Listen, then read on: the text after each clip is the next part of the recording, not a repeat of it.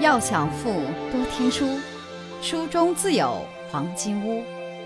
欢迎收听由喜马拉雅出品的《财富背后的传奇》，作者刘宝江，播讲阅读。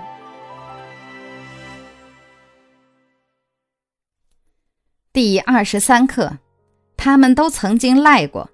第二节，你不给我瓶子，我就不走了。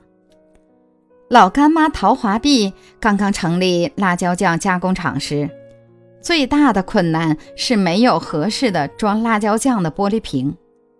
他辗转打听到贵阳市第二玻璃厂能制作玻璃瓶，便欣然跑去。但当时年产量已达1.8万吨的第二玻璃厂根本不愿意搭理这个要货量少得可怜的小客户。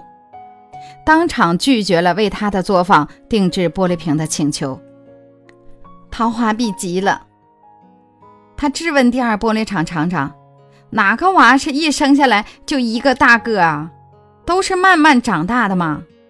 今天你要不给我瓶子，我就不走了。”软磨硬泡了几个小时，厂长实在没办法，只好表示。你要用瓶子，就每次提着提篮到厂里捡几个瓶子回去用去吧，其余免谈。陶华碧满意而归。当时他和那位厂长都没有想到，他的小作坊会成为第二玻璃厂日后屹立不倒、发展壮大的唯一原因。财富箴言。没有人能拒绝你的努力。有一种执着叫做赖，有一种赖叫无奈。如果您喜欢今天的内容，请点击音频右上方的按钮，一键分享到您的朋友圈。